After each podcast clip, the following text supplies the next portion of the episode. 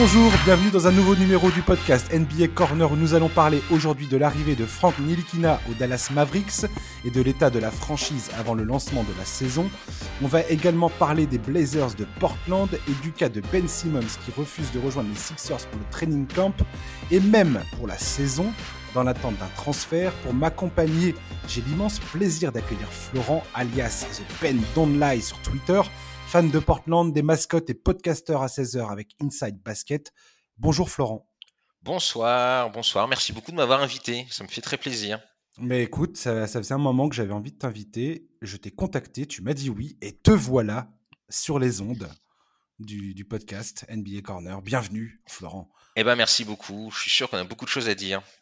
Bah ouais, j'ai pris des sujets déjà qui t'intéressent. Hein. On va dire Portland déjà. T'es fan de Portland? Exactement, coupable coupable de, depuis de nombreuses années. Ouais, ouais, euh, fan de Portland euh, euh, pour diverses raisons. Fan de Lillard aussi, hein, je, je, l'avoue, mais pas que. Voilà, il y a toujours des joueurs qui m'ont qui m'ont beaucoup plu. Gaga de, de Sabonis, le père, bien sûr. Voilà. donc pour toutes ces raisons, oui, je suis depuis longtemps maintenant les les, les Blazers. T'as kiffé la période Jail Blazers aussi? Ah bah mon pseudo sur Twitter, euh, The Pen Online, n'est pas totalement anodin. Euh, voilà, ce n'est pas un hommage à Marine, hein, euh, parce que je me prends parfois des scuds à cause de ça. J'avais pas fait. D'accord. Oui, oui, bah j'avais pas fait. Je l'aurais pas fait non plus, tu vois. Mais oui, il y en a qui traduisent malheureusement. Mais non, non, non, c'est un hommage à non pas à une idéologie politique, mais plutôt à un joueur de basket un peu foutraque. Rachid, voilà. Exactement. Voilà. Oui, oui, Rachid. Forcément, voilà, euh, avec le fameux Ball Don't Lie, oui, oui, cette équipe-là était assez, euh, assez dantesque, assez fun à avoir joué. Et euh, aussi fun que bonne, parce que ça reste quand même une très bonne équipe de basket, on a tendance parfois à l'oublier. Mais ils étaient très très bons, il a, pas, il a fallu quand même des bons Lakers notamment pour les éliminer. Ouais, ouais, ce, match 7, c'était en 2000, hein, c'est ça? Cette finale de conférence Terrible match. Euh, quatrième carton, euh, des, routes, euh, des routes monumentales. On a une grosse avance et on se fait taper par un duo. voilà, un duo redoutable O'Neill-Bryant. Et voilà, on n'est pas passé très très loin. Et je pense sincèrement qu'en finale NBA, on avait de grandes chances de, de s'imposer. Voilà, mais bon, l'histoire n'a décidé autrement. Mais ouais, ouais, ouais fan euh, d'hier et d'aujourd'hui et sans doute de demain, malgré, euh, malgré peut-être. Malgré ce qu'on va dire. Exactement. voilà. On commence euh, tout de suite par Dallas, les Mavericks, qui viennent donc de récupérer Frank Nilikina. On va commencer par cette news qui qui est assez récente. voilà, je voulais te parler de ça parce que moi je suis, je fais partie des fervents euh, croyants dans, les capacités de Frank Nilikina. Je suis très content de le voir atterrir à Dallas, très content de voir qu'il a une deuxième chance potentielle en NBA. J'ai eu peur un moment qu'il euh, euh, prenne la direction du championnat européen. Alors, j'ai rien contre le championnat européen, l'Euroleague et tout ça, il n'y a aucun problème là-dessus. Mais je suis content de voir que Franck a potentiellement encore une chance de s'exprimer en NBA et de montrer ce dont il est capable, parce que je pense qu'il est vraiment capable de faire quelque chose dans cette ligue. Euh, quelle a été ta réaction quand tu as vu euh, Nilikina signer à Dallas? Soulagé, euh, comme toi. et puis après, je me suis dit aussi, c'est pas trop tôt parce qu'on est quand même mi-septembre. Il a signé que maintenant. C'était quand même très tendu. je dirais même surpris parce que honnêtement, moi, je pensais que c'était un peu fini l'aventure américaine. D'une part parce que malheureusement, depuis qu'il est en NBA, il a eu beaucoup, beaucoup de mal à, s'imposer. C'est même pas s'imposer à ce niveau-là, c'est tout simplement à, à, exister a existé exactement. Je pense que le, le balayeur de, du Madison Square Garden a passé plus de temps que nous sur le parquet. mais euh, bah non, mais c'est triste, c'est vrai. Non, non, mais c'est triste et vrai. c'est triste et vrai. c'est vrai et triste. voilà. Donc euh, donc assez surpris presque parce que oui, moi je le voyais vraiment partir. Euh, alors soit éventuellement en G League, pourquoi pas tenter l'aventure, ou, mmh. euh, ou repartir en effet sur le, vieux continent. Donc assez surpris que finalement il ait réussi à, à choper ce qu'on va appeler clairement une dernière chance. Hein, le son contrat, je crois que c'est une, année et plus un bonus. Euh, c'est deux ans avec une année de contrat, euh, une année de contrat et une, et une option équipe euh, pour la deuxième saison. Donc très clairement, c'est un message de la franchise aussi qui lui dit bon, écoute, T'as un an pour prouver qu'on s'est pas planté, sinon euh, ciao bye bye. Et là, je pense que très clairement, si c'est pas la bonne saison pour lui, là par contre, je pense que ce sera très très compliqué parce que à mon avis, alors on sait on sait jamais tout, hein, mais je suis pas sûr qu'il ait eu énormément d'offres. Euh, ce qui explique aussi la signature tardive. Donc voilà, donc euh, surpris, agréablement surpris parce que voilà, on aime toujours avoir des joueurs NBA. J'espère qu'il fera quelque chose. Là, par contre, voilà, euh, il avait, on va dire, l'excuse de l'environnement. Là, il l'aura plus. Il va falloir qu'il il a plus le choix en fait. Voilà, il a plus le choix. Là, il est vraiment au bord du, ravin, donc il fait un pas en avant dans le ravin, ou alors il, il, fait un pas en arrière, il s'en sort et il gagne des minutes, parce qu'il va falloir qu'il gagne des minutes, ce qui sera pas forcément non plus évident. Alors, en préparant cette émission, je suis allé un petit peu sur euh, les sites de fans, les sites spécialisés euh, Dallas, euh, enfin qui, parlent de Dallas, des Mavericks. Et donc le truc qui ressort beaucoup, c'est que oui, Franck, enfin la plupart sont contents dans le sens où on se souvient qu'à la draft, il est pris numéro 8, il me semble, juste devant Dennis Smith Jr. qui lui part à Dallas. Lui donc Franck est pris à New York, Dennis Smith Jr. part à Dallas avec le pic suivant. Donc il était à deux doigts finalement de finir euh, au Mavericks, hein, mmh à, la base. Ils sont contents parce que tout le monde est à peu près d'accord pour dire que Frank Nilikina est un joueur qui défensivement a vraiment les capacités d'être un stopper de première catégorie, de première classe en NBA. Ça, je pense que il l'a déjà prouvé à plusieurs reprises. J'ai déjà entendu plusieurs joueurs, plusieurs stars de la ligue, notamment Stephen Curry en personne, dire, enfin vanter les mérites défensifs de Frank Nilikina. Son problème à Frank, son, problème majeur aujourd'hui, c'est que offensivement, il est complètement inexistant. Il prend un peu plus de 5 shoots par match, il marque un peu plus de 5 points par match. Ses pourcentages de réussite au tir sont, euh, sont plutôt euh, modestes, pour ne pas dire autre chose au final, c'est l'aspect offensif de son jeu qui pose un véritable problème. C'est-à-dire que quand il est sur le terrain, euh, voilà, déjà, en tant que meneur de jeu, il n'est pas, pas forcément capable de créer du jeu, ce qui est un problème, de créer des tirs ouverts pour ses coéquipiers, ce qui est un problème. Et quand il a des opportunités, il ne les prend pas toujours. Il est toujours assez timide finalement. Alors, où est la, où est le côté, euh, il est à New York euh, et c'est trop de pression, ou il le sent pas, ou le coach lui fait pas confiance, ou je ne sais quelle excuse on peut trouver encore et encore le concernant sur son passage au Knicks. Aujourd'hui, euh, on a envie de dire, bah voilà, il va falloir qu'il existe dans une équipe qui peut compter sur le génie offensif de, de Luka Doncic. C'est-à-dire que ce que je veux dire par là, c'est que ça, son manque offensif ne va pas être aussi euh, problématique, on va dire, dans une équipe comme Dallas qu'elle ne l'était au Knicks, où les Knicks avaient besoin d'attaque, avaient besoin de scoreurs. Mmh Dallas, c'est pas forcément le cas. Dallas, ils ont par contre un gros problème euh, du point de vue de la défense. Ça fait deux trois saisons maintenant que le point de le point d'attaque, c'est euh, enfin le le, le, le, majeur le problème majeur, c'est réussir à être à flot défensivement. Il y a eu cet échange justement pour Josh Richardson. Ils se sont séparés de cette Curry, ce qui a été finalement euh, préjudiciable pour le club.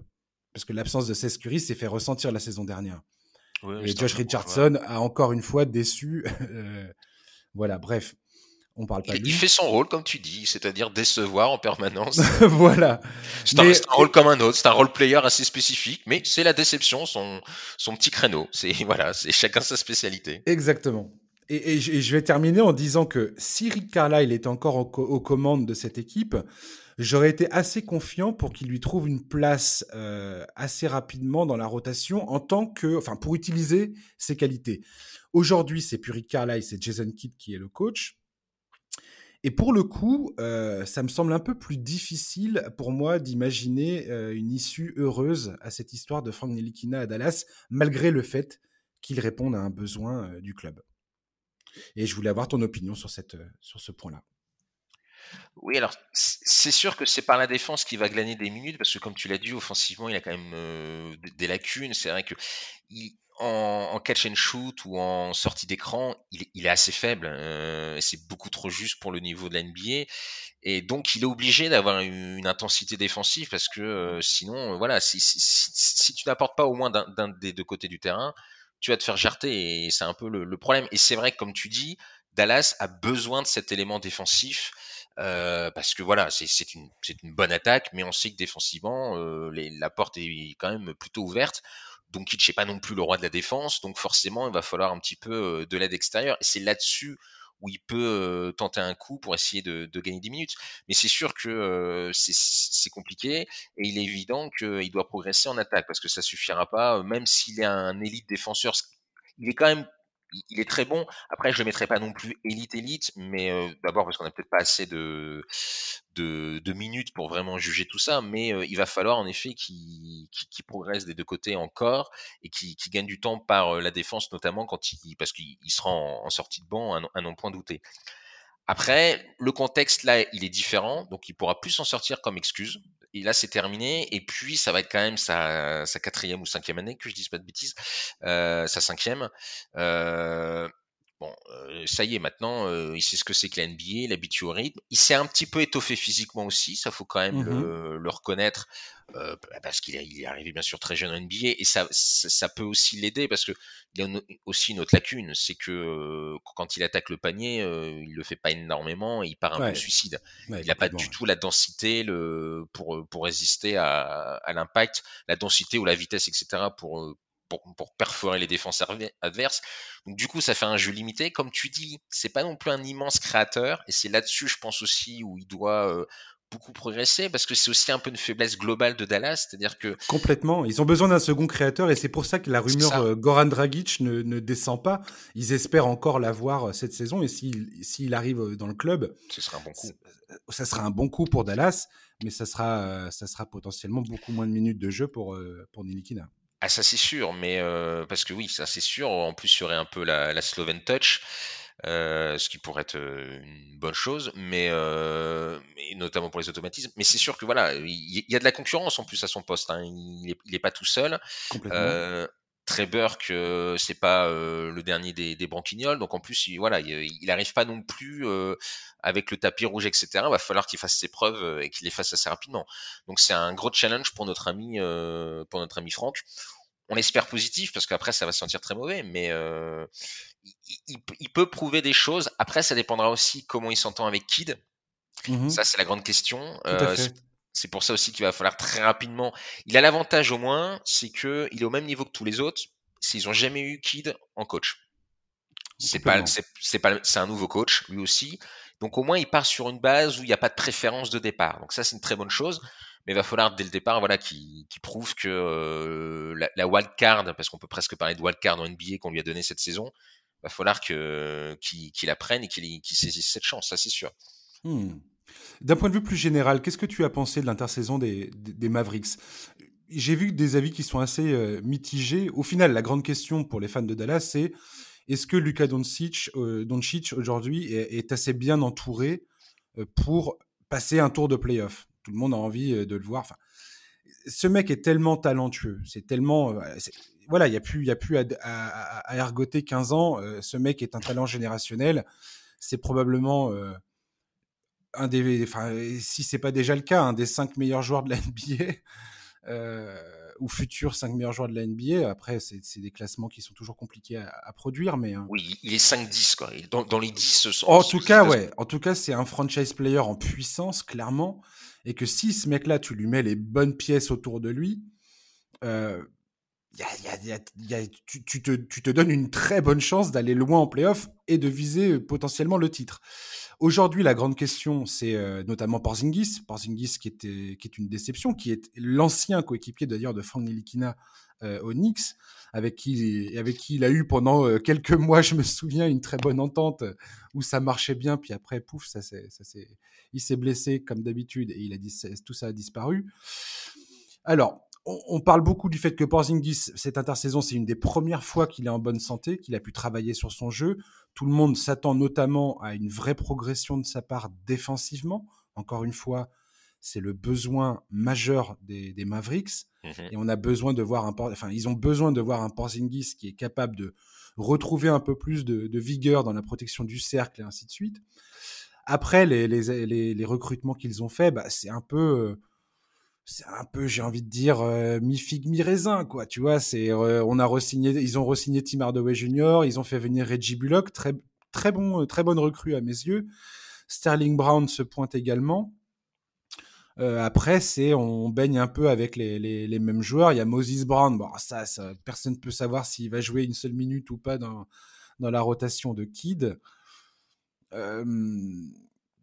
voilà. Qu'est-ce que tu qu'est-ce que tu penses toi des Mavericks à l'heure d'aujourd'hui, avant même le début de saison? Bah, comme tu dis, euh, Doncic, euh, voilà, il, malgré son jeune âge, il s'est déjà clairement imposé comme un, un, leader de la ligue, tout simplement. Et en plus, dans les grands moments, dans les playoffs, il répond présent. C'est-à-dire que tu as des, parfois des joueurs voilà, qui sont très forts, mais qui en playoff ou quand c'est chaud, c'est un peu plus dur. Lui, non, lui, tu as l'impression qu'ils sont fous, en fait. Euh, ouais, mais justement, tu vois, la série face aux Clippers a soulevé ce problème-là. Pour moi, c'était un peu le même problème qu'avec James Harden. C'est-à-dire que ce joueur était tellement l'unique créateur. Le mec, c'est on lui donne la balle, c'est vas-y, tu crées du jeu, tu attaques en permanence. Sauf que ils prennent un avantage 3-2 dans la série.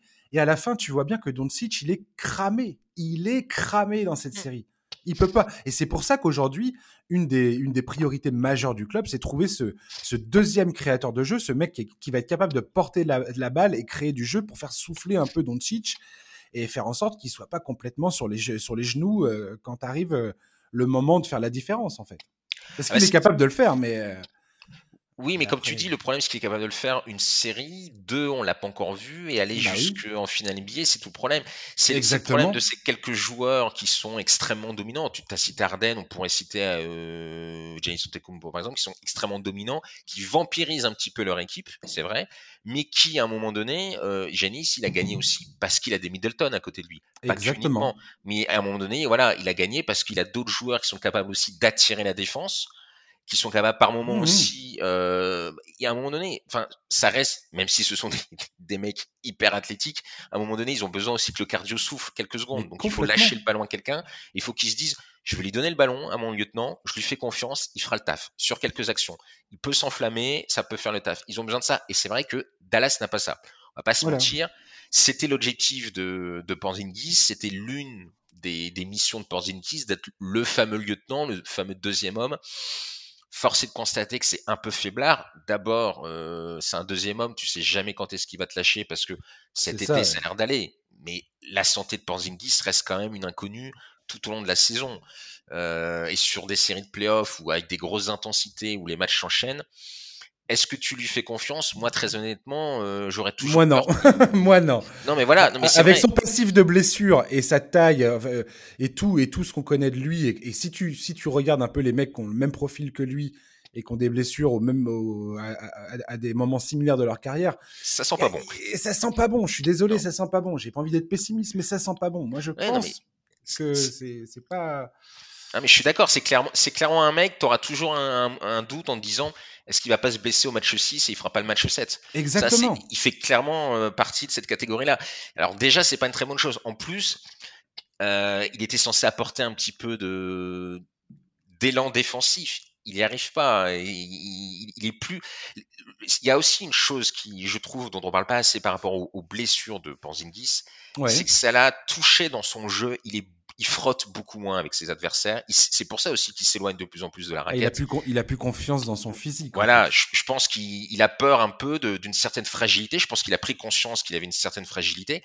Et du coup, il modifie son jeu. Il modifie son jeu en défense parce que euh, au, niveau des blocs et tout ça, et au niveau du rebond, il est mmh. beaucoup moins euh, présent qu'avant et le rebond aussi c'est un problème du côté de Dallas et c'est un problème que n'a pas réussi à résolver euh, Porzingis offensivement, il s'écarte de plus en plus.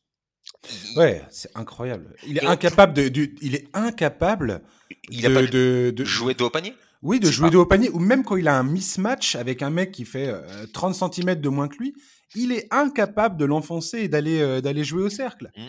Je trouve ça dingue en fait. Ah oui, non, mais c'est dingue. Et les, les, défenses adverses le savent. Hein, parce que bien souvent, ils n'hésitent pas à lui mettre un. Parfois même un mauvais défenseur un peu plus petit. Euh, ils le mettent sur Porzingis parce qu'ils savent que il y a peu de chances qu'il provoque le, son adversaire. Et quand il le fait, il n'a pas la puissance physique. Il n'a pas non plus, ça c'est un peu plus grave aussi, je dirais, la technique. Il n'a pas énormément de moves, en fait. C'est vrai, ouais. Complètement. Il est assez limité dans ce registre. D'ailleurs, quel est le, shoot signature de Porzingis? Moi, j'en vois pas. Euh, moi, pour moi, c'est bah, le tir à trois points, tête de raquette. Euh, ouais. quand, quand, quand tu t'y attends pas, quoi. Enfin. Mais bon, c'est par rapport à son profil, t'attends pas de ça, t'attends pas de ça, et j'ai presque envie de dire c'est un shoot signature par défaut.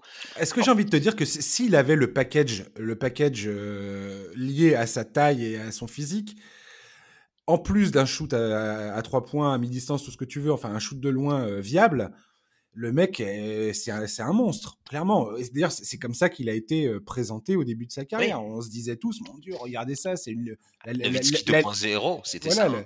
La, licorne, la future licorne. Euh. C'est devenu un peu un âne, ta licorne. Hein. Elle coûte cher.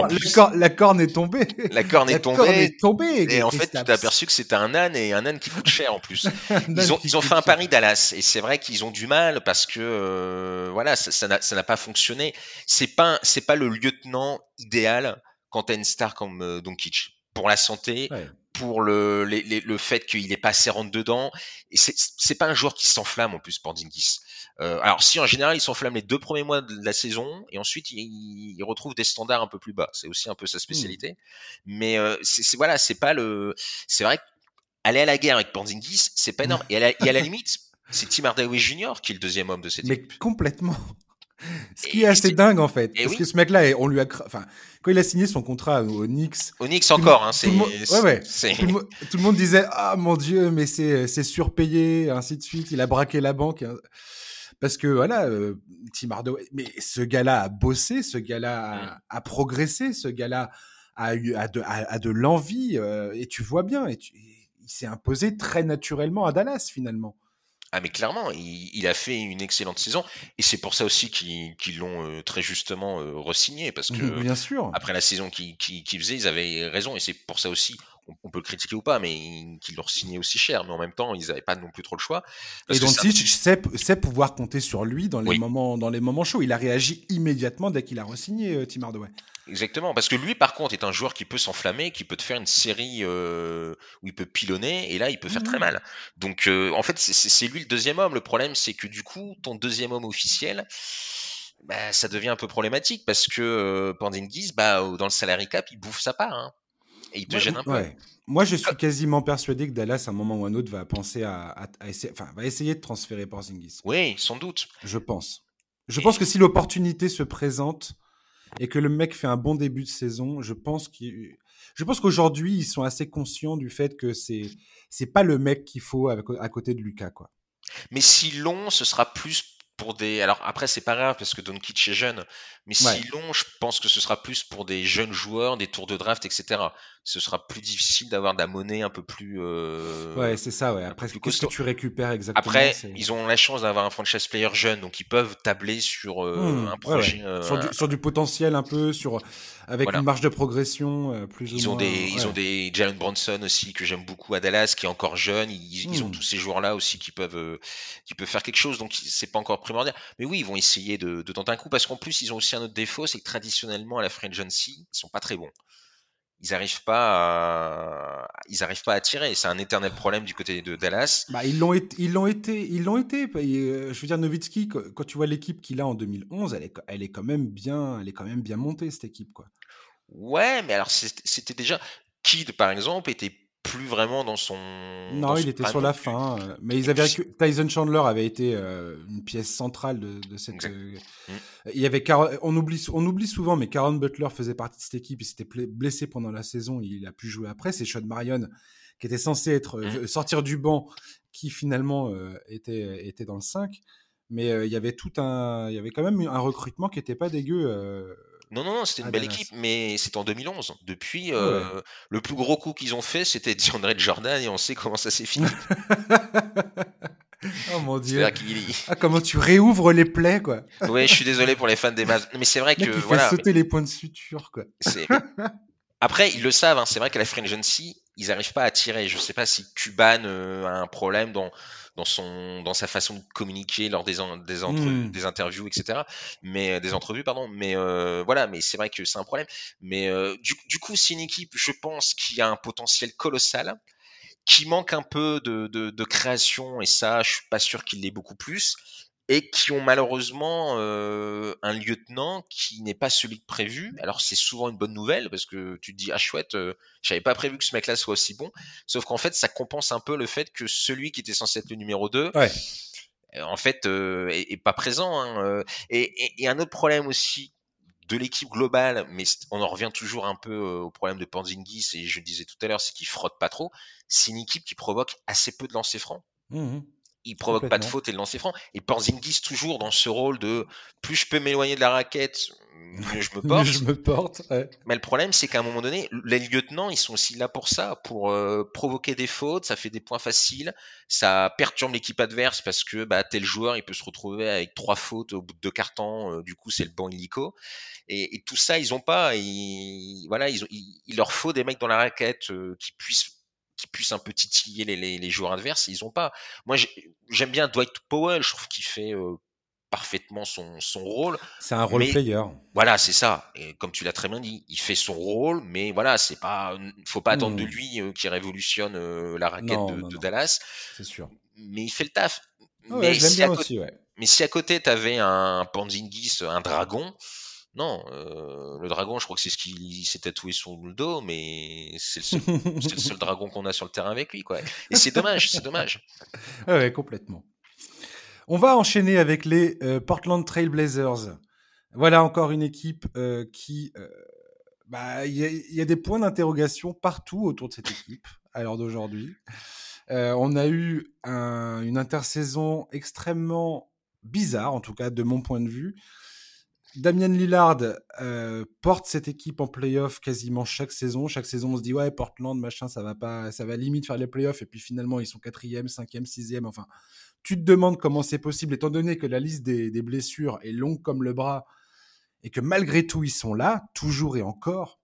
Lillard, euh, qui aujourd'hui discute encore de son, de son clutch. Euh, de son gène clutch, bah plus personne. Enfin, je veux dire, combien de fois il va falloir prouver le truc? Ah, Ce joueur est absolument fabuleux. Il y, a que Paul George qui le conteste un petit peu, mais c'est un mauvais. Mais...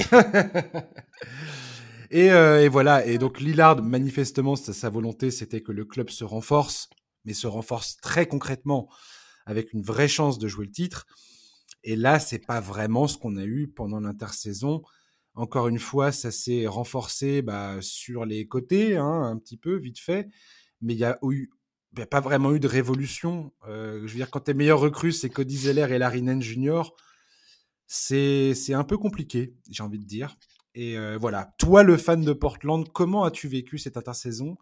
Et qu'est-ce que tu penses euh, bah, de, Damien Lillard? Est-ce que tu penses qu'aujourd'hui, il il est, réellement dans l'état d'esprit de rester dans cette équipe Ou est-ce que tu crois que c'est c'est ce qui se murmure, hein, c'est que potentiellement avant la trade deadline de février, c'est pas impossible qu'il aille toquer à la porte de Nilochet pour dire "Eh oh mec, euh, il faut, il faut me bouger ailleurs maintenant quoi, ça suffit. J'ai assez donné." Et après, on dit que c'est moi qui vous les plais. ah, je vais te faire mal, là. ouais, ouais, ouais. Bah, vous avez deux heures. Non, non, il y, y a, beaucoup de questions. Euh, la première, qu'est-ce que je pense de l'intersaison? Bah, moi, je sais pas. Tu, tu, tu as ta, ta star qui, qui, tape un peu du poing euh, sur la table, qui dit voilà, moi, je maintenant, je veux une équipe sérieuse. Je veux peut-être euh, des noms All-Star on te ramène Tony Snell et Cody Zeller, moi je sais pas, moi je trouve que tout va bien. Tony Snell. C'est, je sais pas, c'est. Toi t'es content toi? Bah, Je sais pas, moi je trouve. Bah, quoi? ah, Ben, quoi, le problème? Ben McElmore aussi, moi je trouve que c'est. Ben McElmore. On est totalement dans le dans le registre. Euh, non, c'est sûr que quand on a vu les premières signatures, Marquis Chris aussi, Marquis Chris, j'avais oublié Marquis. Oui, bah, Génial, le mec qui arrête pas de naviguer, euh, le mec qui voyage quoi, le globe oui, bah, de la il a des points, des, des points miles. Il a des points miles, ouais. Non, c'est sûr que franchement, quand on a vu les premières signatures, on s'est dit mais quoi? What? Mais qu'est-ce que tu fais quoi? Euh, Oh, euh, Neil, réveille-toi un petit peu là. Euh, Neil? Parce que Houston, on a un problème là parce que c'est pas possible. oui, c'est, j'avoue que c'est une intersaison assez assez étrange parce que voilà, t'as un franchise player qui tape des points pour avoir des noms et on a des no-name. Voilà, donc euh, c'est un choix, c'est un parti pris. Hein. Ça, c'est faut reconnaître que qu'est-ce que l'audace euh, Bah c'est voilà. Voilà, c'est ni le chais. c'est ni le chais bah, cet été. C'est ça l'audace, c'est-à-dire rien à péter. Ils sont fous. Tu, tu, tu, veux des All-Stars? Je vais t'avoir des All-Stars. Tony Snell oh, dans l'équipe. Ben McLemore. Allez hop. Voilà, ça fait rêver, ça fait rêver. C'est chaud. Euh, voilà, c'est t'as un, un, mec, euh, oui, comme tu l'as dit, voilà, Lillard qui est, euh, bah, qui fait partie des, des, des meilleurs, des 10-15 meilleurs de la ligue, qui, qui, qui, porte la franchise vers le haut. Il commence un peu à avoir les. Bah, il avance en âge surtout. Il commence à avoir un âge où, ça, où ça commence à, ça commence à suffire. Euh, tout à fait. ça commence à suffire. La, fenêtre de tir vis-à-vis de, Lillard commence aussi un peu à, à se, diminuer, c'est sûr. Donc oui, une intersaison très bizarre. Euh, après, on se renforce un petit peu. Moi, j'aime bien euh, quand même euh, l'arrivée, j'allais dire le retour, mais non, l'arrivée de Larinens Junior, oui, qui va vraiment apporter. Très bonne recrue, ouais. Très bonne recrue qui va vraiment apporter ce dont on avait besoin, c'est-à-dire principalement de la défense. En plus, ah, tu, remplaces, tu remplaces Enes Kanter et Carmelo Anthony par Cody Zeller et, Larinens Junior. Moi, je vois ça comme un plus personnellement. Je suis désolé pour les fans de de, surtout de Carmelo Anthony qui vont peut-être crier euh, au scandale en, m'entendant dire quelque chose comme ça, mais, mais moi je trouve que c'est pas c'est pas mal en fait. Si c'est un plus, d'abord c'est un plus parce qu'il y en a un qui est quand même plus jeune et sur le long terme, c'est de toute façon un plus parce que Melo, on savait que ce serait une, peut-être deux saisons, pas plus. Oui, oui, voilà, ouais. Et, merci pour tout. Et voilà, là, avec. Euh, défensivement, c'est chaud, Melo, quoi. Je suis désolé. Oui, c'était compliqué. Après, on, a eu WhatsApp des canteurs, tu sais. Donc, euh, je veux dire, on est blindé. Hein. On, a vu des choses. Enfin, on n'a pas vu des choses, surtout. C'est surtout ça. Oh, le traumatisé, quoi. donc. Euh, quelle imposture ce Whiteside, mais bon. Euh, mais, euh, mais voilà, donc forcément, on a gagné en défense. Après, offensivement, c'est pas non plus un branquignol, mais c'est un joueur surtout qui va mettre de, l'envie, de l'énergie. Je pense qu'on a besoin de ça hmm. aussi. On a besoin de. Après, alors, pour essayer d'être un peu plus dans, pour essayer de comprendre un peu la logique de notre GM, je pense qu'il a voulu mettre des joueurs, voilà, qui sont dans des role players, mais qui sont vraiment dans dans la volonté de faire des choses, etc. Après, euh, euh, l'une des meilleures saisons récemment qu'on avait fait, c'était avec des Noah Vonley, par exemple, sur l'aile. Euh, qui n'était pas clinquant mais qui faisait des bonnes choses donc c'est peut-être le parti pris pris alors c'est très mmh. risqué j'en conviens alors ouais, et puis après, le, gros parti pris, surtout, pardon, excuse-moi, euh, le gros parti pris après, c'est euh, surtout la santé de Nurkic. C'est l'élément clé de cette saison. Nurkic, c'est 45 matchs sur les deux dernières saisons. ouais. Tout est dit. C'est moche. Ouais, tout est dit. Euh, c'est malheureusement le, le, le, alors les, les, blessures et Portland, c'est une longue histoire d'amour, mais mmh. de toute façon, ouais. mais c'est sûr que voilà, c'est le gros problème parce que quand Nurkic est là et quand Nurkic est bon, Portland fait toujours de très bonnes séries. D'ailleurs, la saison dernière, quand il est revenu mmh. et qu'il a retrouvé un petit peu le, rythme, il a fallu du temps, tout de suite on a été bon. C'est symptomatique quand tu regardes, quand l'effectif est au complet et que Nurkic est bon, on a une équipe en effet qui est peut-être cinquième, 5-6 euh, assez facilement. Et là, on est bon. Le problème, c'est que voilà, ton pivot, il est absent euh, un match sur quatre. Euh, c'est compliqué, c'est très compliqué. Donc la saison dépendra énormément de la santé de Nurkic. Et pour c'est c'est comme pour Zengis, jouer ta saison sur la santé de Nurkic, c'est un peu risqué. Mais pourquoi pas? Après, après, peut-être qu'il y aura encore un coup de trade. J'y crois assez peu parce qu'on a quand même un GM qui est assez assez frileux, qui n'ose pas faire des gros coups. Donc je serais étonné qu'il fasse encore un gros coup. De toute façon, principalement, si on fait un gros coup, c'est le départ de McCollum que tout le monde voyait partir hein, du côté de Portland. On était persuadé qu'il allait partir parce que c'est le seul joueur qui a de la valeur. Enfin, t'en as deux. T'as euh, Lillard qui est indéboulonnable et euh, t'as McCollum. Donc c'était forcément lui qui devait dégager et il est encore là. Donc euh, voilà, et s'il y a trade, ce sera forcément lui. Euh, McCollum qui, euh, alors qui lui, on parlait des défenseurs euh, intérieurs tout à l'heure. Lui, en termes de défense, faut aussi un petit peu en parler. Hein. Ah, c'est un, un matador. Ah, c'est oui, c'est ça. Il évite très très bien le taureau. Oui, ça c'est un très, très bon matador. Ah, on, on, pointe souvent du doigt Lillard, mais entre Lillard et McCollum, euh, Lillard défend beaucoup mieux. Parce que Lillard Tony défend, Allen en fait. par rapport à McCollum. Non mais c'est ça. Oui, c'est Tony Allen ou, tu, Parce qu'en fait, Lillard fait des efforts, mais il n'est pas bon. Ouais mais McCollum ne fait rien en défense. C'est calamiteux. Et tu peux pas te permettre d'avoir deux. C'est vrai que c'est gênant, ouais. En playoff, des fois, c'est gênant. C'est gênant. Moi, moi, je suis moi, je suis fan des Nuggets, donc euh, je t'avouerais que j'étais très content de voir McCollum euh, faire euh, jouer des hanches comme il le fait, quoi. Ouais, non, mais et puis surtout, voilà, sans Jamal Murray en face, tu te dis, c'est pas possible, en fait. Ah, le problème, c'est qu'il fait du yoga en dehors. Bon, très bien, moi je suis content, mais ce serait bien qu'il arrête d'en faire quand il défend. Parce que c'est pas possible. Mais Mmh. euh, et du coup, on se retrouve avec quand même une ligne extérieure qui ne défendent pas, ce qui est pas très Ouais. très bon. Et puis comme à l'intérieur, on a euh, Colin Senerkich qui était euh, abonné à l'Obamacare. C'était compliqué, donc Ouais. c'est pour ça qu'on a galéré. Après, qu'est-ce que je vois cette saison? Je, je sais pas, ça dépendra, comme je l'ai dit, de la saison de Nurkic. Je- on- est capable de faire les playoffs parce que tous les ans on nous voit pas en playoffs et tous les ans on arrive à les avoir. Ouais. Par contre, ça va être compliqué parce qu'on a tendance un peu à stagner et j'ai tendance à dire justement qu'à NBA on ne stagne pas, c'est-à-dire que où tu progresses ou tu régresses.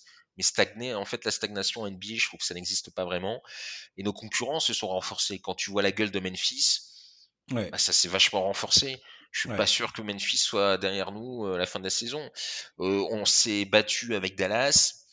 Euh, Est-ce que euh, Dallas finira encore devant nous? Peut-être. Ça va être, ça va être compliqué. C'est très compliqué. Il y a le cas Warriors, on ne sait pas. Euh, donc ça va être, ça va être compliqué. Ça va être très très compliqué, mais on va se battre. Euh, Lillard peut encore s'enflammer. Après, pour répondre à ta deuxième question sur euh, Lillard en février, alors ça c'est le scénario que je crois le moins possible. Ouais. Je pense que si Lillard part, ce sera l'été. D'accord. À la fin de la Euh, saison, tu veux dire. à la fin de la saison. Alors, je pense Il va laisser la saison entière euh, pour Alors, d'une voir part, euh, pour laisser sa chance, je crois. Ouais. D'autre part, euh, je pense un petit peu en, dans un acte classieux, un, un peu gentleman vis-à-vis de la franchise. Je pense qu'il il- il ferait plutôt un départ euh, cet été. Mais déjà, je suis en train de te parler d'un départ de cet été, alors qu'il y a un an, je t'aurais dit il ne partira jamais. Et c'est Ouais. ça aussi le problème de, de- des Blazers, c'est qu'on est, a quand même basculé un petit peu dans un scénario assez mauvais. C'est-à-dire que euh, Lillard, il y a un an, on te disait, moi je partirai pas. Je, suis- à Portland, je partirai pas. J'aime, j'ai- j'aime, je m'y plais, je reste. Et il était sincère. Et aujourd'hui, il est toujours sincère quand il dit, je me plais, je suis à fond, mais je commence un peu à en avoir marre. Et on peut le comprendre. Et son discours a changé. Alors au moins, il a l'honnêteté de le dire, euh, plutôt Mhm. que parce que tu as des joueurs qui font des grandes déclarations, euh, c'est ma franchise pour la vie, qui trois mois après, ils demandent un trade. Mais euh, Il a signé, il a signé un contrat de 4 ans. Là, je crois qu'il est dans la première année de son contrat. Il est signé jusqu'en 2025 et en 2025, il a, enfin pour la saison 2020 euh, 2024-2025, il a une, une option joueur à, à faire jouer à 48, à plus de 48 millions l'option. Oui, c'est ça. Euh, voilà, donc moi je pense que voilà, je, je vois pas trop le scénario du mois de février. Après, pourquoi pas Mhm. Mais ce qui, ce qui est sûr, c'est que euh, le front office a réussi quand même à faire en sorte que leur euh, franchise player qui était dévoué à la franchise commence un peu à en avoir marre et Ouais, commence se pose grave la question de savoir s'il voilà. continue ou pas quoi. Alors que c'était peut-être le mec le plus, enfin, si tu devais miser une pièce sur le gars le plus loyal de la ligue bientôt, tu, tu- Damien Lillard arrivait probablement dans les dans les premiers euh, dans les Oui, premiers noms quoi. si tu faisais un sondage euh, parmi euh, les mecs de la ligue actuelle feront une carrière à la Duncan, c'est-à-dire euh, toute leur carrière euh, dans la Mhm. même franchise, Lillard aurait été sans doute dans les tout premiers cités.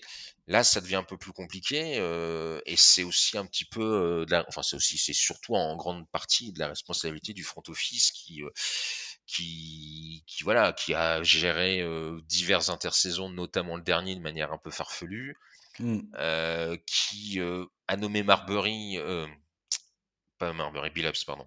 Oui.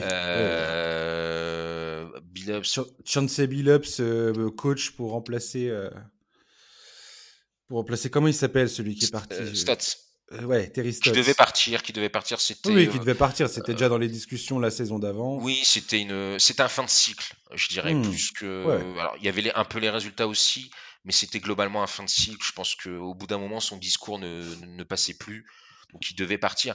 Moi, Billups, je suis quand même très, très, euh, très pessimiste parce qu'il a quand même quasi aucune expérience. Euh, et puis, euh, c'est la fameuse théorie des nouveaux coachs, hein, c'est-à-dire on les prend parce qu'ils peuvent être potes avec les joueurs. Bon, c'est sympa, ça fait plaisir aux joueurs, mais à un moment donné, euh, ça fait pas forcément gagner. Hmm. Donc j'ai très peur. Alors il, il arrive avec des beaux discours, mais bon, euh, tout ça c'est de la com, on verra un peu plus. Mais je suis pas forcément euh, très optimiste. Et puis en plus, euh, ils ont réussi quand même, ça c'est à mettre au crédit de la, franchise, hein, parce que c'est la seule franchise qui arrive à te nommer un coach et à créer une polémique qui retombe sur la gueule du franchise player. Hallucinant, hallucinant. Ça, c'est quand même. Euh, ils ont attendu, je sais plus, 3-4 jours avant 3, de, jours en de clarifier la situation, alors que Lillard était, était en train de oui, bah, il y avait des fans de. Voilà, il y a, donc il y a eu la nomination de Bill Ups, qui a eu de, près ou de loin une petite affaire euh, voilà, euh, d'agression sexuelle. Il y a eu une enquête, apparemment, ok, bon, euh, pas de problème. Mais voilà, du côté de Portland, qui, qui est une ville très politisée, notamment sur ces questions-là, il y a encore des manifestations très, très. Mais alors, ils, ont refusé de dévoiler, en fait, les résultats de l'enquête qui a été menée. Ils ont juste dit, il faut nous faire confiance là-dessus. rien de ce qu'on a trouvé ne nous ne nous inquiète. Euh, il est tout à fait, euh, il est tout à fait honorable de notre part de, de, l'embaucher, de l'engager. Il y a, il y a grosso modo, euh, regardez ailleurs, c'est bon. Et après tout, pourquoi pas la présomption d'innocence Pourquoi pas mais, bien évidemment. Le problème n'est pas forcément là. Le bien que comment ça a été mené en fait. Comment ils ont géré ça Ça a été catastrophique.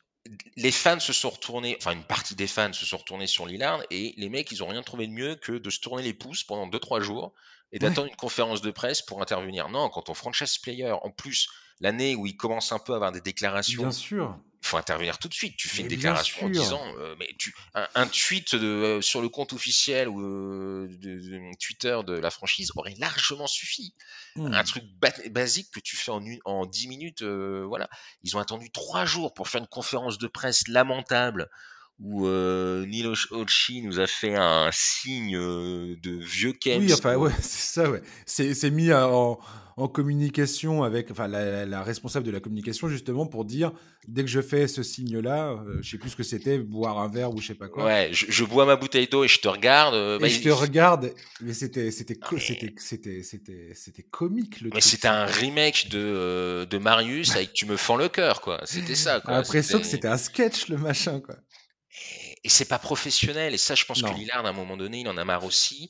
Et je pense aussi que cette polémique, il s'est rendu compte que les fans, c'est un, demi-dieu dans la ville, on va pas se mentir. Mmh. Bah, il s'est rendu compte que le demi-dieu, ça pouvait vite changer vis-à-vis des yeux des fans. Et ça, je pense aussi que ça, je pense que ça a dû le marquer, mmh. parce qu'il s'est rendu compte que, ouais, même à Portland, on pouvait euh, lui balancer des tomates, euh, alors, par, réseaux sociaux, certes, ça n'est que ça, mais quand même, je pense que voilà, qu'il il, s'est dit, ah, même à Portland, euh, les mecs, ils peuvent me lâcher. Donc oui, tout ça crée un, un contexte qui fait que très clairement, euh, s'il y a des offres sur son bureau, euh, il, les, il, les, lira, ça c'est sûr. Moi, l'information finalement la, la plus euh, dérangeante, je trouve, hormis bien sûr tout ce que, tout ce que tu viens de dire, hein, mmh mais je l'ai trouvé dans un article de John Hollinger sur The Athletic. Mmh John Hollinger, c'est un journaliste, statisticien qui a travaillé pendant de nombreuses années dans, la, dans le front office des Memphis Grizzlies, donc c'est quelqu'un qui connaît quand même très bien oui, c'est un type assez sérieux.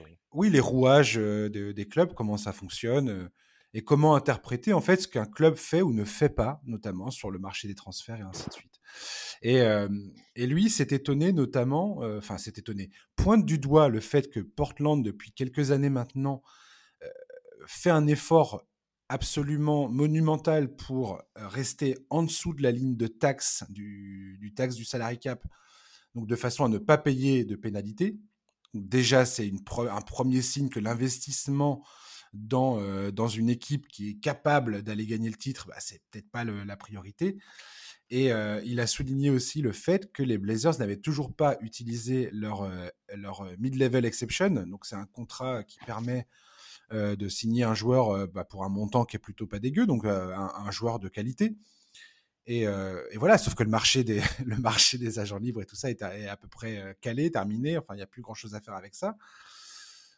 Donc, donc voilà, ce, qu'il essaye de dire finalement là-dedans, c'est que Portland est potentiellement dans une stratégie de, bah, dans une stratégie financière, point, de faire des économies, de ne pas payer trop cher, mmh de faire en sorte que bah, les propriétaires ne se retrouvent pas avec une ardoise à payer à la fin de l'année qui est voilà donc soit c'est eux, soit c'est, enfin, je ne sais qui, qui, qui, qui, voilà, c'est sur les, l'ordre de se dire, voilà, financièrement, vous me maintenez une, vous me maintenez une situation saine où on se retrouve pas à payer des, des, millions supplémentaires parce qu'on a, parce qu'on a créé une, équipe capable d'aller chercher le titre. Quoi. Bah, très clairement, ce qu'il faut, ce qu'il faut savoir, c'est que Paul Allen, l'ancien propriétaire, est donc mort en 2018. Mmh depuis 2018, c'est sa sœur qui a repris le, Tout à fait l'empire qu'il a bâti. Euh, et il faut savoir que euh, ils, ont, ils sont également propriétaires des Seahawks, donc euh, la franchise de NFL à Seattle. Mmh donc ils ont un petit peu d'argent pour la faire courte, mais, très, mais, très, clairement, la priorité de, de, de, la sœur, c'est plutôt le football américain que le, le basket. Donc il est évident voilà, que, que si on peut éviter de se payer des surtaxes, ils le feront, ils le feront plutôt du côté de la NBA que du côté de la NFL où là ils dépensent un peu plus sans compter. Donc il y a une frilosité de la part de, de, la tête de la franchise mmh. très clairement depuis quelques années. Elle n'est pas une grande fan de, de basket. Elle a hérité de la franchise, euh, vraiment hérité au sens. Ce qui n'était pas le cas de Paul Allen pour le coup. Qui lui était un vrai passionné euh, mmh. dans tout ce qu'il a fait. Euh, j'encourage tout le monde à se renseigner un peu sur le bonhomme. Il a une vie de dingue, mais c'est un vrai passionné de, dans tout ce qu'il a fait, notamment le basket. sa sœur un peu moins, donc c'est sûr que du côté de du côté financier, il y a une frilosité. Et à un moment donné, tu peux pas être frileux quand tu veux obtenir des résultats. Non, tu peux pas, non. Et, et, je pense que Lillard s'en rend compte. Oui. Il, doit le savoir, Lillard. Il n'est pas bête. Euh, je veux dire, il sait très bien comment ça fonctionne. Il est dans la ligue depuis assez longtemps pour savoir euh, que sans, euh, sans un, investissement important, il n'y a pas une seule franchise qui joue le titre aujourd'hui qui n'est pas, qui n'est pas en train de dépasser allègrement le salary cap. Quoi. es obligé de, à un moment donné, quand tu as une fenêtre de tir, tu es obligé de d'allonger l'argent, de faire un all-in. Mm. Ça passe par allonger l'argent, ça passe par claquer parfois des tours de draft, voilà, signer des joueurs, prendre des paris sur quelques trades, tu prends un risque, mais tu vas. Quoi. Il moi, je connais pas d'équipes frileuses qui ont gagné un titre. Euh, les Raptors, quand ils gagnent un titre, ils font le pari euh, Leonard. Bah ouais, mmh mais ça a payé. Euh, les, les, les, Bucks ont claqué aussi la, la, la planche à billets. À un moment donné, euh, ils, ont, fait venir Holiday avec euh, des piles, en sacrifiant des piles, en sacrifiant, enfin, en payant, en payant ce qu'il fallait payer, quoi.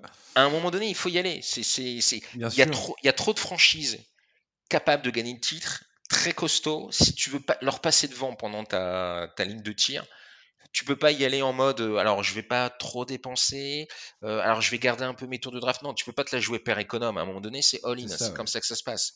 Et toutes les franchises qui ont gagné ont toujours fait des all-in. Euh, à part peut-être une ou deux exceptions, mais Cleveland, quand ils ont gagné avec LeBron, ils ont fait du all-in. ils faisaient des gros contrats, ils faisaient péter le chéquier, et ils entouraient LeBron de Irving et Love entre autres. Et voilà, à un moment donné, il faut y aller. Et clairement, nous, on est une franchise qui, est plutôt timorée, donc on n'y va pas. C'est pour ça qu'on n'est pas favori, on n'est même pas contender pour moi, on est euh, contender par accident.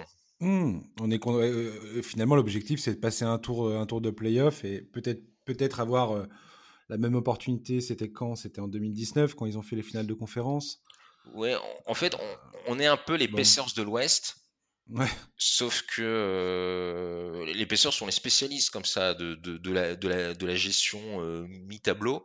Ils le font très bien et pour une ville comme Indiana, c'est très bien, euh, Indianapolis. Mais le problème, c'est que Portland, ils ont Lillard et tu peux pas te permettre quand tu as un joueur comme ça de très haut niveau, ou alors tu, tu, assumes un peu plus ton, ton, ton, statut de dire voilà, nous, ce qu'on veut, c'est on fait le play-in, play-off et basta. Mais c'est pas le cas. Et à un moment donné, je pense que Lillard en a marre. Et puis, on va pas se mentir, je pense que Lillard est très convoité.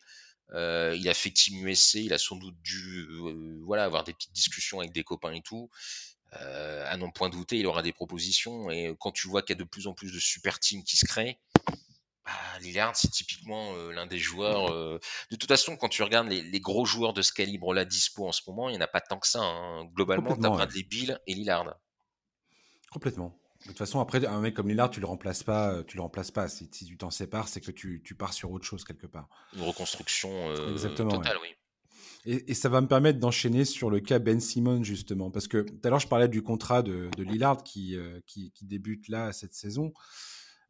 et quelque part, Ben Simmons, c'est notamment dans les rumeurs de transfert, c'est le, le, scénario idéal pour Philadelphie, ce serait de récupérer justement quelqu'un comme Damien Lillard enfin, Damien Lillard, pas quelqu'un comme Damien Lillard, tout simplement. Il y a une autre proposition que Portland a faite, apparemment, ça a, fuité un petit peu là dans la presse américaine. C'est CJ McCollum et Robert Covington plus des pics de draft. Apparemment, cette proposition est sur la table depuis pas mal de temps et les Sixers seraient, seraient en tout cas, c'est une, des, une des propositions qu'ils ont gardées, on va dire, de côté et qui est, semble pas tout à fait improbable, qui pourrait se concrétiser. Manifestement, enfin, il y a aussi l'autre rumeur qui disent que les Sixers devraient faire un, move euh, avant le training camp. On va voir comment ça va se passer. Ça, rien n'est moins sûr. Je comprends ensuite qu'ils n'ont pas envie de débuter l'année euh, sur une situation euh, avec des polémiques qui s'enchaînent et gâcher potentiellement une année supplémentaire de la carrière de Joel Embiid, qui, euh, d'un point de vue santé, lui, c'est pareil, il y a quand même énormément de. Mmh là il, là, il est en forme, autant en profiter, j'ai envie de dire. Bref. Simmons. Donc Simmons veut partir. Le mec arrive dans la ligue en 2017, premier pic de draft, dans la frénésie générale à Philadelphie. Mmh Quand tu vois des vidéos du, pic de draft, euh, tous les mecs euh, à Philadelphie, ils sont, ils sont complètement dingos. Quoi. Pour eux, c'est la concrétisation du process. Mais oui, parce qu'à l'époque, ils étaient euh, vraiment au fond du trou. Hein. Bah, ils viennent de vivre plusieurs saisons à, voilà, tutoyer les records les plus médiocres qui soient. Quoi. Sauf que, voilà, on, peut, on peut pas dire le contraire concernant euh, Ben Simmons. Enfin, je veux dire, moi, c'est toujours un truc qui m'a choqué, c'est que depuis qu'il est entré dans la ligue, il n'a jamais travaillé son tir extérieur, ou du moins, il ne l'a jamais utilisé concrètement en match. Il a signé un contrat, une extension de contrat de 170 millions de dollars en 2019. Il vient de finir la première année, il reste 4 ans de contrat. Il a signé un contrat de 5 ans, j'ai oublié de le dire. Et là, aujourd'hui, il exige un, transfert. Euh, et il refuse de jouer, il refuse de se pointer au training camp, il refuse de participer à la saison. Selon, euh, selon, euh, selon ses représentants, il est prêt à, s'asseoir, enfin à rester loin de l'équipe le temps qu'il faudra jusqu'à son transfert. Et chose très, très, très intéressante, c'est que j'ai entendu Zach Lowe et plusieurs observateurs dire que le bras de fer qui est actuellement engagé entre Ben Simmons et les Sixers est suivi de très très près par la NBA parce qu'ils ont peur aujourd'hui que cette situation crée un précédent, à savoir un joueur qui signe un contrat max ou proche du max et qui au bout d'un an ou quand le contrat commence à peine à être activé, euh, demande, exige même à partir, mettant le club dans une position peu enviable où le grosso modo la, capacité de négociation du, club se retrouve largement amoindrie. Je pense que pour l'image de Ben Simmons, ce n'est pas bon non plus. Pour le club, pas forcément, on va en parler peut-être de la façon dont ça a été géré, notamment après l'élimination face aux Hawks en playoff. Rich Paul, qui est l'agent euh, de Ben Simmons, qui est aussi l'agent de LeBron James et son, un de ses meilleurs amis, il est réputé pour être intransigeant dans les négociations et de réussir la plupart du temps à, parvenir à ses fins. Mais cette pression que Rich Paul euh, mais sur les clubs, est, elle est plutôt mal perçue du point de vue de la NBA parce que ça aussi, c'est euh, aujourd'hui les, super, enfin les stars comme Ben Simmons euh, pourraient choisir leur destination à la carte au menu et c'est pas du tout le, c'est pas du tout ce que veut la ligue et les propriétaires des clubs surtout. Mmh C'est-à-dire que si s'il y a un mec qui veulent pas que le gars dise ah bah finalement ça, ça me casse les pieds, j'ai envie de me barrer ailleurs. Maintenant vous me mettez bien, vous me mettez sur la côte californienne. Non, c'est clair et net que la NBA ne continuera pas là-dessus. Ça, c'est sûr et certain. Il faut, bien le comprendre, ça. Euh, voilà. Et même euh, d'un point de vue après, euh, pour, Ben Simmons, je veux dire, le gars signe un contrat, une prolongation de contrat. Il est à peine au début de son contrat et il, dit Je ne continuerai pas à travailler. Parce que je, veux dire, il est, il est employé de, du club. Tout à fait. Qu'on soit bien d'accord. Ah, c'est un salarié, oui. Je veux dire, le mec est millionnaire, mais il est salarié du club. Donc là, grosso modo, il dit je ne viendrai pas, je ne me présenterai pas. Donc l'image du joueur, du club, de la ligue, tout ça et ça, peut, ça, c'est pas bon, c'est pas bon du tout. Voilà. Quel est ton sentiment par rapport à la situation de Ben Simmons? Première, euh, première question, euh, mon cher Florent. Euh, vaste question parce que comme tu dis, ça, y a, ça touche à la fois la ligue, ça touche à la fois le joueur, la franchise, ça touche énormément de choses. Euh, il est clair que la, ligue regarde ça, euh, comme tu l'as très bien dit, euh, d'un œil assez inquiet. alors des précédents, il y en a déjà un petit peu, d'une certaine manière. Arden avait fait la même Mais il Était en, il était en fin de contrat, Arden. Oui, mais bon, il, il, avait quand même. Euh, alors, c'était pas voilà, mais c'était déjà une amorce. Leonardo aussi, en fait, on est dans une continuité. Ça, Simmons est un peu dans la continuité d'un bras de fer de plus en plus fréquent entre mmh. des stars et des, et, des franchises. Et c'est vrai que voilà, euh, là, c'est. Et, j'ai envie de te dire que Ben Simmons n'est pas du tout dans la même catégorie que des mecs comme Kawhi Leonard et James Harden pour le coup. Non. Ou même ou Anthony Davis, enfin tous les gars qui ont ces, dernières années demandé à changer d'air parce que voilà. Ce qui est d'autant plus dangereux parce que comme tu l'as dit, là on est entre les caprices d'une star et les caprices d'un joueur qui n'est pas, enfin qui, qui est un cran en dessous, reste à déterminer ensuite son cran. C'est aussi c'est un peu compliqué avec ce joueur, mais voilà c'est un peu inquiétant et que en effet si tu commences à trop lâcher du lest, les propriétaires vont pas être contents et c'est un coup à te retrouver après avec des blockouts, euh, des lockouts, pardon, parce que tu peux avoir des propriétaires voilà, qui, qui, qui vont faire grève, etc. Donc c'est une situation qui est très très surveillée. En plus, il y a Rich Paul, Rich Paul, ce qui n'arrange rien parce qu'on sait que lui et la ligue sont pas non plus les meilleurs amis du monde. Donc c'est une situation très explosive. Après, je, je vais défendre un petit peu le joueur sur une chose il a demandé le trade, mais j'ai envie de dire que de tous les, c'est un peu une situation de fait. On l'a un peu mis sur le fait accompli. Quand tu, quand tu es un joueur et que ton coach et ton franchise player, accessoirement coéquipier, accessoirement salarié, pour reprendre la notion de salarié de tout à l'heure, te mmh désingue publiquement, et moi j'insiste beaucoup sur le publiquement, c'est compliqué quand même de rester parce que, ok, tu es payé pour jouer, mais t'es pas forcément non plus pour te faire humilier par ton patron, entre guillemets, on va dire ton coach, ton supérieur et tes, coéquipiers. Je, je, je, pense mais Florent, le mec, ça fait, ça fait quoi, 4-5 ans qu'il est dans la ligue.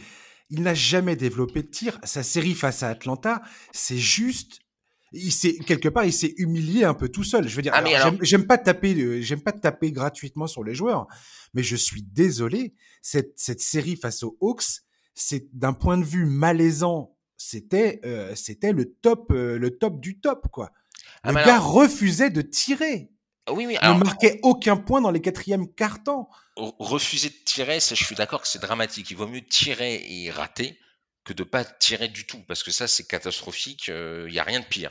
Là-dessus, je suis d'accord. Et je suis tout à fait d'accord que ce joueur a des problèmes qu'il a une part de responsabilité. Je, on peut faire le procès du, du, joueur, mais je trouve que quand on, c'est un petit peu, quand on veut tuer un chien, on dit qu'on a la rage. C'est un peu ça, c'est-à-dire que, on, en fait, il y a le problème du joueur en tant que tel, mmh et il y a le problème de la situation qui fait qu'il demande son trade. Et je trouve que on a un peu tendance, et ça arrange bien sûr les Sixers, à faire le procès du joueur pour éviter de faire le procès de la, de la franchise, qui a quand même créer un contexte. Oui, qui a mal géré, la, communication autour de ce truc-là. En même temps, la réaction de Doug Rivers, elle est à chaud. Les mecs viennent de se faire sortir. C'est son métier aussi. C'est pas un coach son métier. il doit faire attention. Euh, bon, c'est vrai. C'est son métier. quand même. En plus, c'est quand même un coach expérimenté. Embiid, je suis désolé, quand tu es franchise player, tu assassines pas ton coéquipier en public. Tu le fais dans le vestiaire. Euh, et très sincèrement, moi j'aurais été euh, l'ami Ben, je serais allé voir Joël, peut-être qu'il l'a fait, on l'a pas su, on ne sait pas, mais je serais allé le voir juste après dans le vestiaire et je lui aurais dit tu, fais pas ça en public, je l'aurais claqué contre le vestiaire et on se serait regardé dans les yeux, honnêtement. C'est vrai que c'était très surprenant. Ouais. Bah, c'est, il l'a assassiné clairement. Alors, t'as l'impression en tout cas qu'il y a, il y a que ça va au-delà en fait du simple constat que nous a fait Joel Embiid. C'est peut-être une cocotte minute qui a explosé. Voilà, t'as l'impression qu'il y a un passif en fait pour que ça en arrive à, cette déclaration-là. Très certainement, mais une fois de plus, c'est un professionnel, c'est le franchise player, ça fait partie de son métier, hmm. de pas non plus déconner n'importe, de pas déconner parce que je trouve cette déclaration à l'époque en plus, il n'y a pas eu énormément de, vagues, mais je trouve que vraiment tu, n'assassines pas ton coéquipier juste après l'élimination. et, voilà, donc il y a plein de choses à dire sur, euh, sur, ce joueur, je suis tout à fait d'accord, mais euh, s'il a demandé son trade, parce que s'il n'y avait pas eu la déclaration de Rivers et de Embiid, il n'aurait pas demandé son trade. Et, aujourd'hui, si les Sixers sont dans la mouise, pour pas dire autre chose, c'est mmh parce qu'ils demandent son trade. Et s'ils demandent son trade, c'est parce qu'il y a eu ces déclarations-là. Et, voilà, donc faut pas, faut pas, je trouve qu'il faut pas se tromper de procès. Il y a le procès du joueur et il y a le procès du trade. Et le procès du trade, je trouve quand même que c'est euh, la, la, franchise qui en tort. De même, euh, deux, choses. Ensuite, sur le montant du contrat, euh, certains disent à l'époque il a été trop payé. c'est les Sixers qui ont proposé le chèque. Hein. Ils auraient pu Bien sûr. proposer moi aussi. Donc là Et Simmons était ravi, et ravi euh, d'accepter de- et, il- il de continuer sa il aurait- carrière Il là-bas. aurait eu tort de faire l'inverse. Et puis il y a aussi autre chose, c'est que je trouve que ça arrange beaucoup de monde du côté des Sixers d'utiliser Simmons comme le fautif de la, fran- de la série contre les Hawks. Je suis désolé, mais même avec ce joueur à côté des pompes, ils n'auraient jamais dû perdre cette série. Hmm. C'est un accident industriel de leur part. Ils ont raté. Euh, on si on est, alors, il, il a été à côté de ses pompes, totalement. Je suis 100% d'accord et je ne le défendrai pas sur cette série. Mais euh, le match Tu- 4 et 5 ouais. qu'ils perdent, Le, le pro- tu, ce que tu veux dire, c'est que le, pro- le pro- le pro- le problème des Sixers est bien plus profond que exactement. la seule contre-performance de Ben Simmons. Et bien sûr, le Je match suis- 4, je ils ont d'accord 18 avec points d'avance. Le match 5, ils en ont 26. Le premier match, Doc- pourquoi ils le perdent? Parce que Doc Rivers fait jouer la seconde unité, ils se prennent une raclée, et à ce moment-là, Doc Rivers abandonne le match euh, en, en ne faisant pas tout de suite rejouer euh, les stars, etc. Ils se prennent un écart, je crois, de 20 à 25 points. Au final, ils perdent le match de 4 points. Quand on, je sais bien que c'est le premier match d'une série, mais tu lâches pas un match de playoff, jamais. Doc Ouais. Rivers, là-dessus, il a fait une erreur. Et s'ils gagnent ce match 1, ils vont pas au match 7. Et le match 7, je suis désolé, Embiid, il perd 8 ballons. Dans un match 7, quand un franchise player récupère 8 ballons, peut-être que la première chose à faire, c'est pas descendre ton coéquipier, même s'il a merdé royalement, je suis tout à fait d'accord. Et je trouve Hmm. que les Sixers devraient se méfier parce que à vouloir tuer Simons, euh, ils oublient un peu que ils sont pas, ils ont pas tous non plus fait des playoffs euh, contre les Hawks extraordinaires. Sincèrement, les Hawks, ils doivent les taper. Moi, j'aime beaucoup Trey Young, j'aime beaucoup les Hawks, c'est sympathique. Ils doivent les taper, les, les, les Sixers. C'est sûr, Avec, c'est sûr. avec ou sans Ben. une- Donc, comme je- tu dis, c'est un, un, Un accident industriel. ouais, ouais, c'est voilà. un échec total, ce truc. Après, je suis d'accord. L'autre doit bosser sur certaines choses. Je pense qu'il devrait d'abord bosser ses lancers francs avant les trois points. Ça, c'est un autre débat. Et je suis d'accord qu'il a plein de trucs. Mais sur le trade à proprement dit et sur la série Hawks Sixers, je trouve que beaucoup de gens euh, ont trouvé un magnifique fusible qui est le joueur australien, mais que euh, il n'est pas uniquement le seul fautif. C'est trop court pour raconter toute l'histoire euh, d'une des erreurs qui ont été commises par le, par le club, par le front office Mhm. euh, ces dernières années. Plein de choix qui, qui peuvent être tout à fait contestables. Est-ce qu'il Euh, fallait accepter qu'il soit meneur, par exemple? Voilà, et même, le, même le, les schémas de, de, Doug de Doug Rivers. J'ai vu une vidéo l'autre fois qui analysait un petit peu en profondeur les, les- les schémas de jeu de, des, des Sixers et qui montrait est-ce que, en fait, le, le, fait d'utiliser par exemple Ben Simmons qui était souvent euh, ligne de fond, donc euh, à la place du dunker, comme on dit, le- du mec qui va, qui Mhm. va aller au panier dunker. Et donc, ce qui est réputé pour bloquer le chemin de Joel Embiid. Et on dit ah ouais mais Ben Simmons on peut on peut on peut le mettre euh, nulle part ailleurs.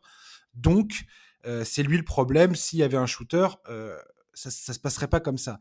Et en fait le- ce, ce- ce gars qui fait ces vidéos là montre que c'est pas forcément le cas en fait.